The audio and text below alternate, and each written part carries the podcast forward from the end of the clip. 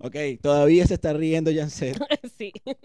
Como te dije, es contigo, Calle 13. Ajá. Bienvenidos a Encontrados. Segunda parte de política y arte. Segunda parte del arte, y esta es política y arte. ¿Se mezclan, no se mezclan? ¿Lo olvido, no lo olvido?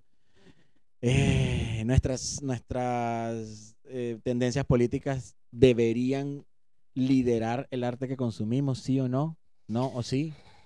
¿Qué pasa? Mira, yo creo que no. La verdad podría creer que no. Y no sé si esto va, dímelo tú, ligado con separar el arte del artista. O Yo el- creo que también está ligado con el arte y deberíamos llamar hasta a Vanesca, ¿vale?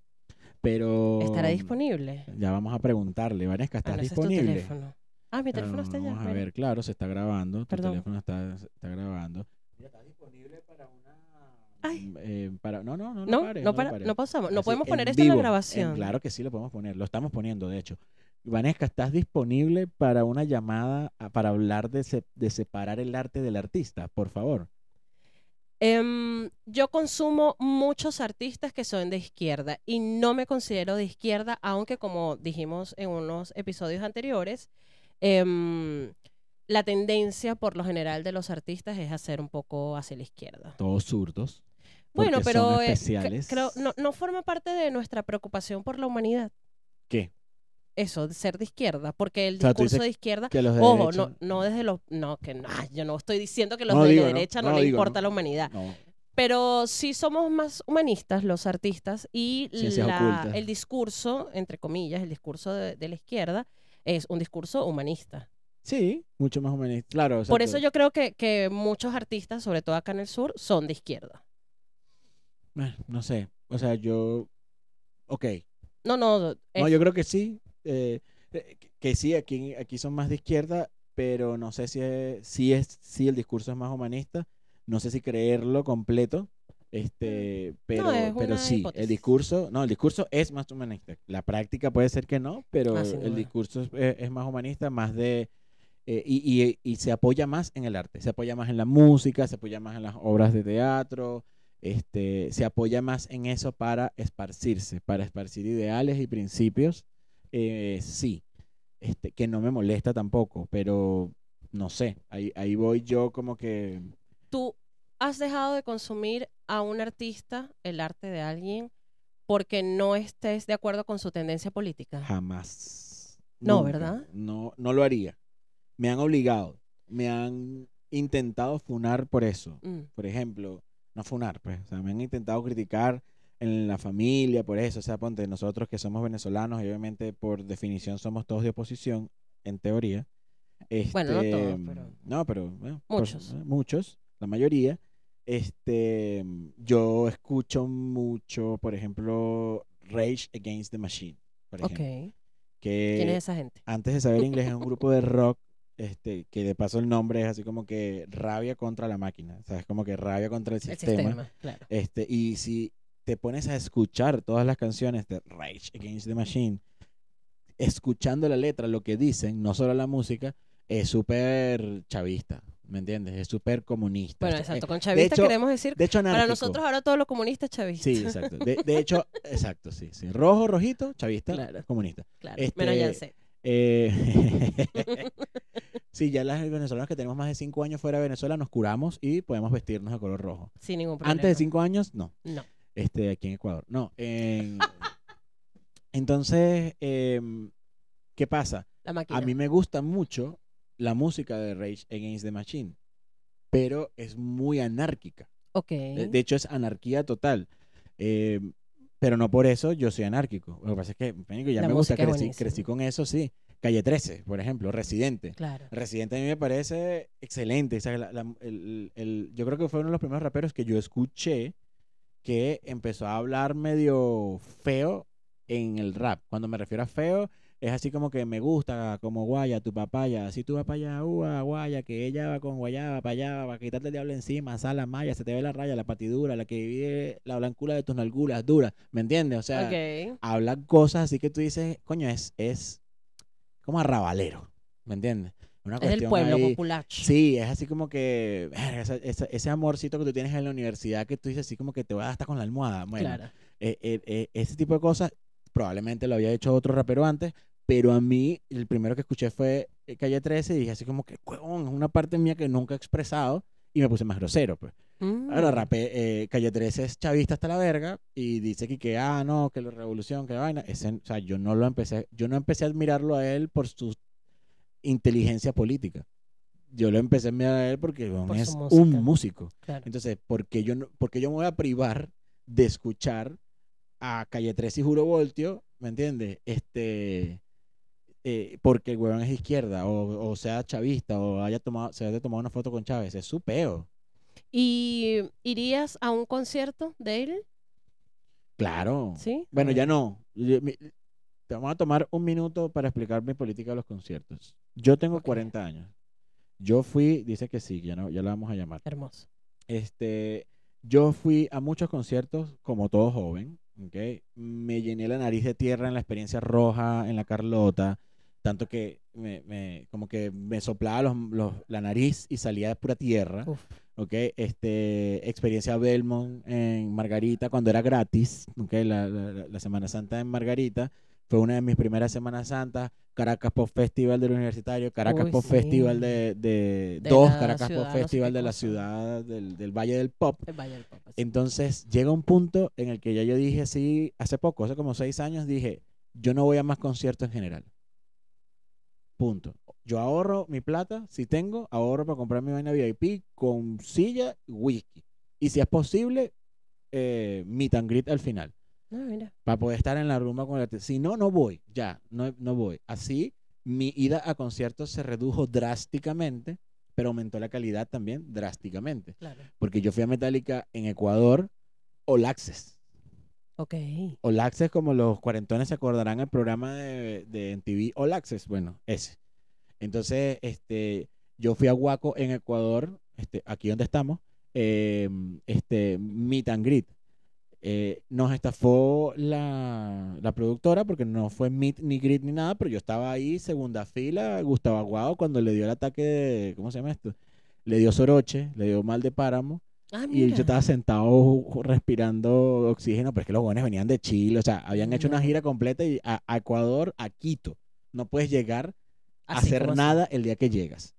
Y más con esa edad, Gustavo Aguado, por favor. Sí, de Te perdono los pantalones, te vistes muy bien, los zapatos, pero tienes que cuidarte. Cuidarte. Entonces, este, eso lo hice. Aquí me fui al Lulapalooza, Lounge también, y hermoso, porque no siento que esté físicamente apto para poder hacer todo lo que hacía cuando iba a los conciertos antes. Entonces, esa es mi política de conciertos. ¿Llegaste a ir a un Suena Caracas?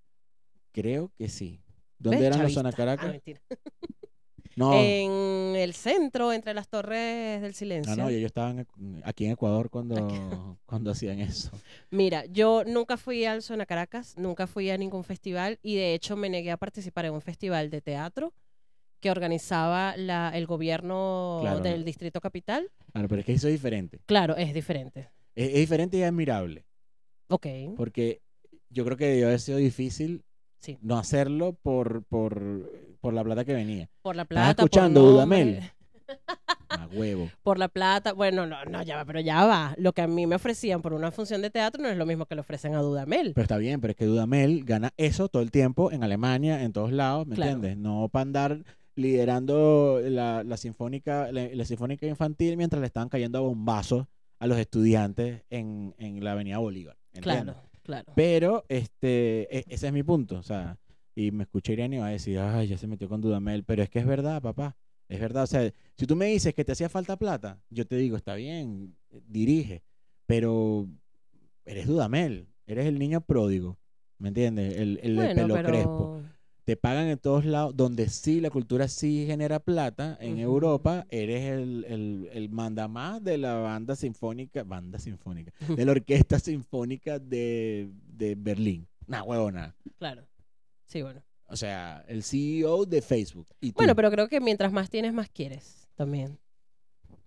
O sea, como todo bien con Alemania, todo bien con lo que sea, pero... ajá. también, también él tiene un punto en que dice así como que no voy a, por política, coartarle a mi país de mis presentaciones si los únicos que me traen son estos huevones. Este, mm, mm, me molesta, pero tampoco le puedo criticar solo por eso. Mi punto es, Más huevo. Entonces, bueno, el, el talento sin probidad es un azote, ¿viste? Yo, Simón fíjate que en, Bolívar. en este tema estamos eh, de acuerdo con, con- Yo tampoco dejaría... Yo consumo música de Silvio Rodríguez, por ejemplo. Iuk. bueno, hay gente que me odia, pero me gusta. Y no sí te me gusta. odio. Yo- ¿Sabes por qué No, yo tú no, digo gente en general. ¿Tú sabes por qué yo no consumo música de Silvio Rodríguez? Porque cuando me estaban obligando a ir al conservatorio, mi instrumento elegido era guitarra y el profesor izquierdoso para la verga me obligaba a hacer todas las presentaciones con canciones de Silvio Rodríguez. Claro. Muere Silvio Rodríguez. Entonces, Ah, claro. ya, ya nada, pues. Bueno, pero hay gente que me critica porque yo escucho eh, eh, a Silvio o a cualquier otro. De hecho, la, mm, lo hablábamos la otra vez en un episodio, mucha de la música que yo escucho es de ese estilo trovador. Está bien. Y en lo que la gente lo escucha en mi casa es como, no, bueno, vamos Zurda. allá a tirar. Sí, vamos. Zurda. zurda, vamos allá a No, tirar piedra señor, no sea, no sea unidimensional. La música Claro. viene de protesta y de todo y es una expresión de lo que vivió ese señor Claro. o señora. Mira, vamos a llamar a la señora Vanesca Vamos Viloria. a llamar a Vanesca para hablar de la separación entre el artista y su arte. Exacto. Porque yo con mi arte Tengo. tengo. Vamos a ver qué nos Eh, dice un Vane. duplicado, ya voy aquí. Porque mm, yo creo que es difícil y creo que es bastante subjetivo. Creo que en unos momentos puedes separar al artista del arte y en otros no. Ya vamos a ver cuándo vamos ¿No? a separar al artista del arte. Yo creo que debe- nunca debería separarlo. Nunca. Nunca. Ni si es un O sea, pedófilo. perdón, separarlo siempre. Ah, ah, siempre. Ah, claro, claro. Separarlo, exacto. Ok, ok. De las llamadas. Hola. Hola, ¿cómo estás? Est- Estás al aire en la 92.9. La FM 100% libre. Bueno, Cheri, muchísimas gracias por invitarme a tu programa. Para mí es un completo honor participar acá. Ok, avísame cuando llegue Vanesca, por favor. Y... Aquí estoy. aquí. Vale, vale, vale. Tú que estás en todo, este, tú que lo sabes todo y si no lo sabes lo inventas, pero que tuiteaste hace poco, eh, llevas mucho tiempo tuiteando punta. Cuando nos veamos me vas a tener que echar los, los- los chismes, pero eh, en específico tuiteaste de que hay que separar la persona, el, ¿cómo es que la van a- arte del artista. El arte del artista. Eso es correcto. Sí. Ok. Y yo estoy de Sí, acuerdísimo. sí. Pero la pregunta es cómo o por, o, o por qué y si hay alguna excepción. Porque aquí eh, mi amiga Janset dice que hay excepciones. Sí hay excepciones. Y todo esto tiene que ver, bueno, por lo menos para mí, eh, tiene que ver con el qué tanta cercanía tienes con el tema o, o qué tan eh, traumático sea para ti el tema que está abordando el artista. Por ejemplo, para mí, los artistas que se han presentado con todo lo que tiene que ver con el gobierno venezolano me molesta. Me, me, me parece inaudito Tiempo. que ¿Estás escuchando, Dudamel? con todo lo relacionado al gobierno en sus en los performances, en los shows ar- armados por el gobierno venezolano, narco gobierno, ¿verdad? Oh my God, ya nos van a censurar. ya me pueden ya pi, ya pi pi pi, así va a estar todo mi todo. Pero e- era por eso, porque era un tema que me dolía, es un tema muy cercano para mí. Y era donde yo decía, estas son mis excepciones. Porque como todo arte, como pasa con el humor, también pasa con la música, es un tema muy subjetivo. Claro. Entonces tiene mucho que ver con la persona.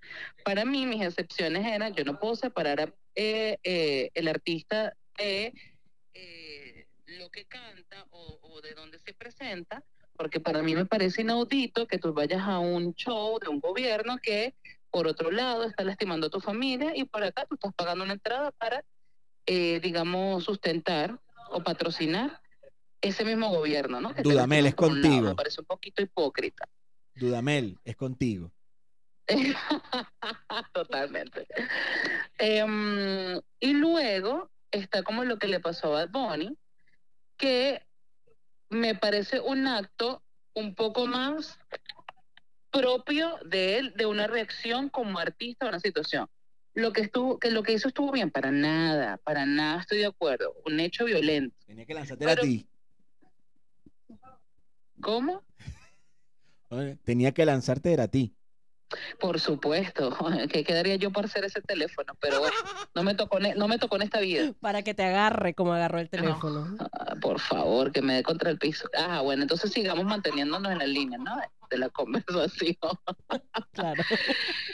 Eh, me pareció una reacción a- ante un hecho, más que más que de su performance o, o que o de su arte o de su presentación, me pareció una reacción a y siento que hay unas fallas alrededor, como por ejemplo su la seguridad, eh, de dó- hacia dónde iba, hacia dónde se dirigía, porque ella pasa en los círculos de seguridad como si nada. Hay una serie de cosas co- que contextualizan que han llevado a los que, por ser un artista pues muy controver- controversial, ha llevado a las personas que no apoyan para nada su música y no lo quieren a decir que no me gusta su música y por cierto es un maltratador de mujeres y tu amigo, ya va. Maltratador, chico. Sí, sí, exacto, como miren un misógino y yo, amigo, ya va, ya va, calma. Eh, porque es muy controversial y ha dado pie para eso, como es de esas personas que estaban esperando que hicieran algo realmente mal para ver de dónde se podían tomar y así decir, bueno, miren lo que estábamos diciendo. Exacto, es como que está esperando, además esperando que se equivoque, pa, pa- esperando que se equivoque para mandarle y, y encasquetarle todo lo malo que han acumulado en ese tiempo. Exactamente, y que ellos perciben como malo, porque ellos han dicho, bueno, su, su música es una porquería. Mi amor, música es subjetivo, lo que para ti es una porquería, para otros no. Que no, que tiene un, un, un, un marketing increíble, por eso es que le gusta a tanta gente. Más papi, pero es que eso no es una mala idea, es una estrategia, como tú dices, de marketing. O sea, eh, es ese tipo de cosas que estaban esperando que sucediera como para que, bueno, ahora hablemos mal de él con propiedad. Y es como, ajá, bueno, vamos a juzgar todo lo que ha hecho por ese único acto. Hay que estudiarlo un poco más, a mi percepción. Vane, has... porque yo lo ame me encanta, sino porque de verdad sí lo veo objetivamente. Pero lo amas. Sí, sí, claro, por supuesto. Vane, ¿has dejado en algún momento de consumir eh, el arte de algún artista que no estés de acuerdo con su posición política? Más allá, sé que mencionaste ahorita lo de los eventos, pero en el, o sea, ¿has dejado de escuchar una música, de ver eh, la película o la serie de algún actor que sientas que su ideología política no va en consonancia con la tuya? Eh, de ideologías políticas me pasó con muchos artistas venezolanos que por supuesto cuando dieron eh, su, su postura dije esto no esto este merengue no va conmigo ni esta salsa ni esto esto va a ocurrir no y, y lo dejé de disfrutar y lo dejé de apreciar genuinamente. Con respecto a la comedia me pasa algo con Ricky Gervais que en uno de sus últimos especiales eh, me pareció demasiado frontal, de, de- no, no frontal no es la palabra, pero sí había chistes muy transfóbicos desde mi punto de vista. Ricky Gervais obviamente le, le importa una miseria mi, mi opinión, por supuesto que sí, él no va a dejar de ganar, La de todos. La- La, de Claro. todos le esa mierda. eh, por supuesto, pero a mí particularmente como comediante ya no me lo disfruto como antes, es como un desencanto, ¿no? Eh, y sigo respetando lo que él lo que él ha elaborado, por Dios, es un genio. Pero sí hubo unos chistes que me parecieron, oye, eres más inteligente que esto, eres un dios de la comedia, creo que lo pudiste abordar de mejor forma. Pero así como respondo eso, digo que también siento que ocurre con Dave Chappelle y yo amo Dave Chappelle. Y siento que, uff, tiene eh, chistes demasiado fuertes, pero no me deja de gustar. Entonces suele ser algo muy subjetivo. Me pasó con Ricky Gervais, no sé, muy transfóbico ¿Por sus qué? últimos chistes, pero con Dave Chappelle me encanta. Porque Y siento negro. que aborda el chiste de otra forma. Porque es negro. Claro. claro, claro, apoyando mi color de piel por siempre. Pero Ricky, pero Ricky Gervais es blanco, entonces se lo merece. Él no, puede, él no Claro. puede hacer chistes Blan- así. blanco, heterosexual, millonario, inteligente, debe Ah, morir. No hay manera.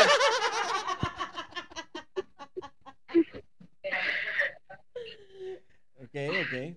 Mira, bien, o sea, o sea que de verdad siento que tu posición no es separar al artista del arte. Solo, solo en algunos momentos porque es muy subjetivo. Claro, o sea, tu, tu posición es, ahí vemos. Claro, Depende claro. O sea, sí creo que hay que separar al artista del arte, pero como te cuento, cuando tocamos temas del arte, es tan subjetivo, porque es muy de un gusto personal. Pasa con los chistes. Por ejemplo, yo puedo tener un chiste de síndrome de Down y hay gente que va a decir, no, ¿cómo tú vas a tener un chiste así? Qué horrible. Como va a haber otra persona que se te acerca y te dice, mira, gracias por abordar o por visualizar el tema. Darle visibilidad. Ay, Dios. Se, se murió. Dios. Ah, no, ahí está. Sí, ahora sí. Aquí está, ok, ok, ok. Volvió. Ajá. Volvió, No. volvió, volvió, volvió. Este, ajá, como te, te creo que me quedé en que es muy subjetivo cuando hablamos del arte, porque por ejemplo, pues yo puedo contar un chiste y la gente me va a decir, no, es- y contaste un chiste de síndrome de Down, qué cosa más horrible, no da risa. Como me ha pasado que viene una persona y me dice, oye, mira, gracias por abordar el tema de síndrome de Down en tu humor, porque creo que debe visualizarse más. Yo tengo un hermano con síndrome de Down y me parece hermoso lo que hace. Y es como, no entiendo. Y fuera de eso, vamos a suponer que yo hago, no sé, canto o hago impro esto. Y dicen, bueno, Vanesca, haciendo impro, increíble. Ha- eh, Haciendo stand-up, coño, no me gusta tanto. Y tienes que separar el artista del arte. En unas cosas eres bueno, en otros no tanto, en otros le va a gustar y no. Porque, amigo, así lamentablemente funciona y es horrible. Es Claro. horrible, pero es lo hermoso del arte también. Yo conocí hace poco a una persona que mm, no recuerdo ni dónde, pero que decía, yo más nunca escuché a Michael Jackson, por ejemplo. Más nunca lo Y escuché. sí, más nunca lo escuché. Claro, dijo, más nunca lo escuché porque, bueno, no estoy de acuerdo, porque es un pedófilo, porque no sé qué, bla, bla, bla. Y mi moral no me permite a mí seguir apoyando su música, aunque el hombre esté muerto y todo. Pero evidentemente eso sigue generando dividendos. Y para él era como, cada vez que yo reproduzco una canción de él, lo estoy apoyando y estoy siendo cómplice de eso. Y yo le dije, mira, te admiro, pero yo no hago ese tipo de cosas. O sea, no estoy de acuerdo con lo que hace como ser humano, pero si su música es increíble o su película es increíble, yo no me voy a privar de eso. Claro, claro, y, hasta uno como consume arte ya uno no se puede dar ese lujo de vetar, porque justamente Total. es lo que arruina la- el argumento que tienes con respecto a eso. Por, yo necesito consumir parte de lo que creas para yo reforzar mi opinión, porque como toda opinión puede cambiar con el tiempo. Supongamos que yo me vuelvo radical con Michael Jackson, más nunca lo voy a escuchar. Y resulta con la eh, no sé, con la propaganda, lo, amarillento de, todo el mercado, mercado que se hizo, de todo el marketing, de todo lo que se hizo para hablar mal de él, resulta que fue una mentira, que se descubre que estuvo mal. es Ah, yo a cinco decir. años sin escuchar Michael Jackson Exacto. por una fal por algo falso en, la- en las redes o en la prensa. Sí. Entonces creo que también para tener un argumento sólido de algo que no me gusta es, ah, mira, sacó una nueva canción. No, olvídalo, no la puedo escuchar, me trae malos recuerdos, no comparto eso. Interesante. Bueno, eh, Vanesca, ¿tiene, ¿quieres mandar algún saludo? A nuestra amplia audiencia de 48 personas. Aquí, aquí. No, no, no, no, no, no, nadie que mandarle un saludo, estoy bien. A Bad Bunny. A Bad Bunny, decirle, bueno, Bad Bunny, mira, la próxima vez que tú quieras lanzar algo, llámame y vemos qué hacemos juntos. Lánzame a mí. O te lanzas en mis Hacemos una colaboración, Bad Bunny, por favor. Claro. Vane, muchas gracias por haber atendido la llamada. Muchas gracias. A ustedes los quiero. Chao. Chao. Igual. Ah, pero viste, Entonces, que es cuando le conviene. no cuando le conviene, cuando no te afecta tanto como para dejar de consumir el arte. No, sabes que a mí me afecta full el artista que, a- que apoye a- al chavismo en Venezuela, pero eh, y voy a hacer voy, voy a hacer a propósito una cosa fea de que mi abuelo odia, pero decir, pero más, sin embargo, triple conectivo. em, a mí me emociona ver a Dudamel eh, dirigiendo el alma llanera en Berlín a unos alemanes que lo que están es leyendo un papel y no tienen idea de lo que eso significa. claro. O a los austríacos, ¿entiendes? Entonces me sigue, me sigue emocionando, me sigue moviendo, lo seguiré viendo, valga la, redund- valga la, la- la rima. Em, lo mismo con eh, Calle 13. Este, y eh, voy a tener que ver ese especial de Ricky Gervais que dice que son, eh, ¿cómo se llama? Bromas, chistes homofóbicos o transfóbicos, porque de verdad mi punto, lo voy a volver a decir aquí, ya lo dije una vez en ese programa, yo que eso, la trans, la seno, la homofobia, no existe. Vamos a anotar eso. Anótalo. Sí, no, no sé, o sea, tenemos que, que leer que- un poco más. Sí, e antes que me investigar un fune. poco No, lo mío es, es de concepto. Claro. Si tú tienes una fobia, tú estás enfermo y debe tratarse, te, te debe tratar como un enfermo. Ok. Es decir, licencia. Es decir, que si la fobia, la Claro, pero hay enfermedades mentales. está bien, pero es que la fobia es mental. Por eso. Por eso. Entonces, si yo, si eso es una fobia, cuando yo, si yo soy transfóbico y veo a una persona trans, puedo pedir licencia. Porque tuve un ataque de fobia, de pánico. Creo que es un poco extremista tu Es, posición. es que claro que es extremista, pero los conceptos son importantes. Porque lo digo que me pegue a mí, la xenofobia, por ejemplo. Ujú. Eh, la gente que es xenofóbica, ¿no? Que no- tú no pasas por ahí y dices así como que, ¡ay! ¿Un venezolano? No, tú no te asustas. Tú ves a un venezolano y dices que qué". Bueno, eso Es odio, mi amor. Eso, odio, no miedo. Son dos cosas diferentes. Ah, claro, totalmente. ¿Ves? La fobia es un miedo. ¿Y cómo se debería llamar? No sé, odio a los extranjeros. Y ya. Venezolano odio, Benecodio. venecodio, ¿me entiendes? Odio a los venecos o a los venezolanos. Pero acordemos, déjame lo anotado, vamos para allá. Este, yo no separo, pero es porque por un tema de coherencia. Por eso es que incluso cuando no, si a mí me deja de gustar el arte de alguien, que creo que no ha pasado, Yo tampoco. Estoy tratando de hacer el ejercicio y. No, os- mentira, ya va, sí. Em, más nunca escuché música de Roque Valera. Tampoco era que lo escuchaba mucho, pero había un par de cancioncitas ahí chéveres. a mí, yo Roque todavía, Valero yo es- todavía escucho una canción de Roque Valero. Ah, mira vos. La, la canción, lo que pasa es que este, tuve una novia, que fue exnovia y después novia otra vez, Y te dedico a la nuestra canción. historia. Ay, cosita. Y es una rolo de canción y no me importa si Roque Valero fue el peor Simón Bolívar de la historia. Eso da para un episodio. el peor Simón Bolívar de la historia, este, pero esa canción a mí me parece, de hecho la voy a bajar porque tenía tiemp- tengo tiempo que no la escucho.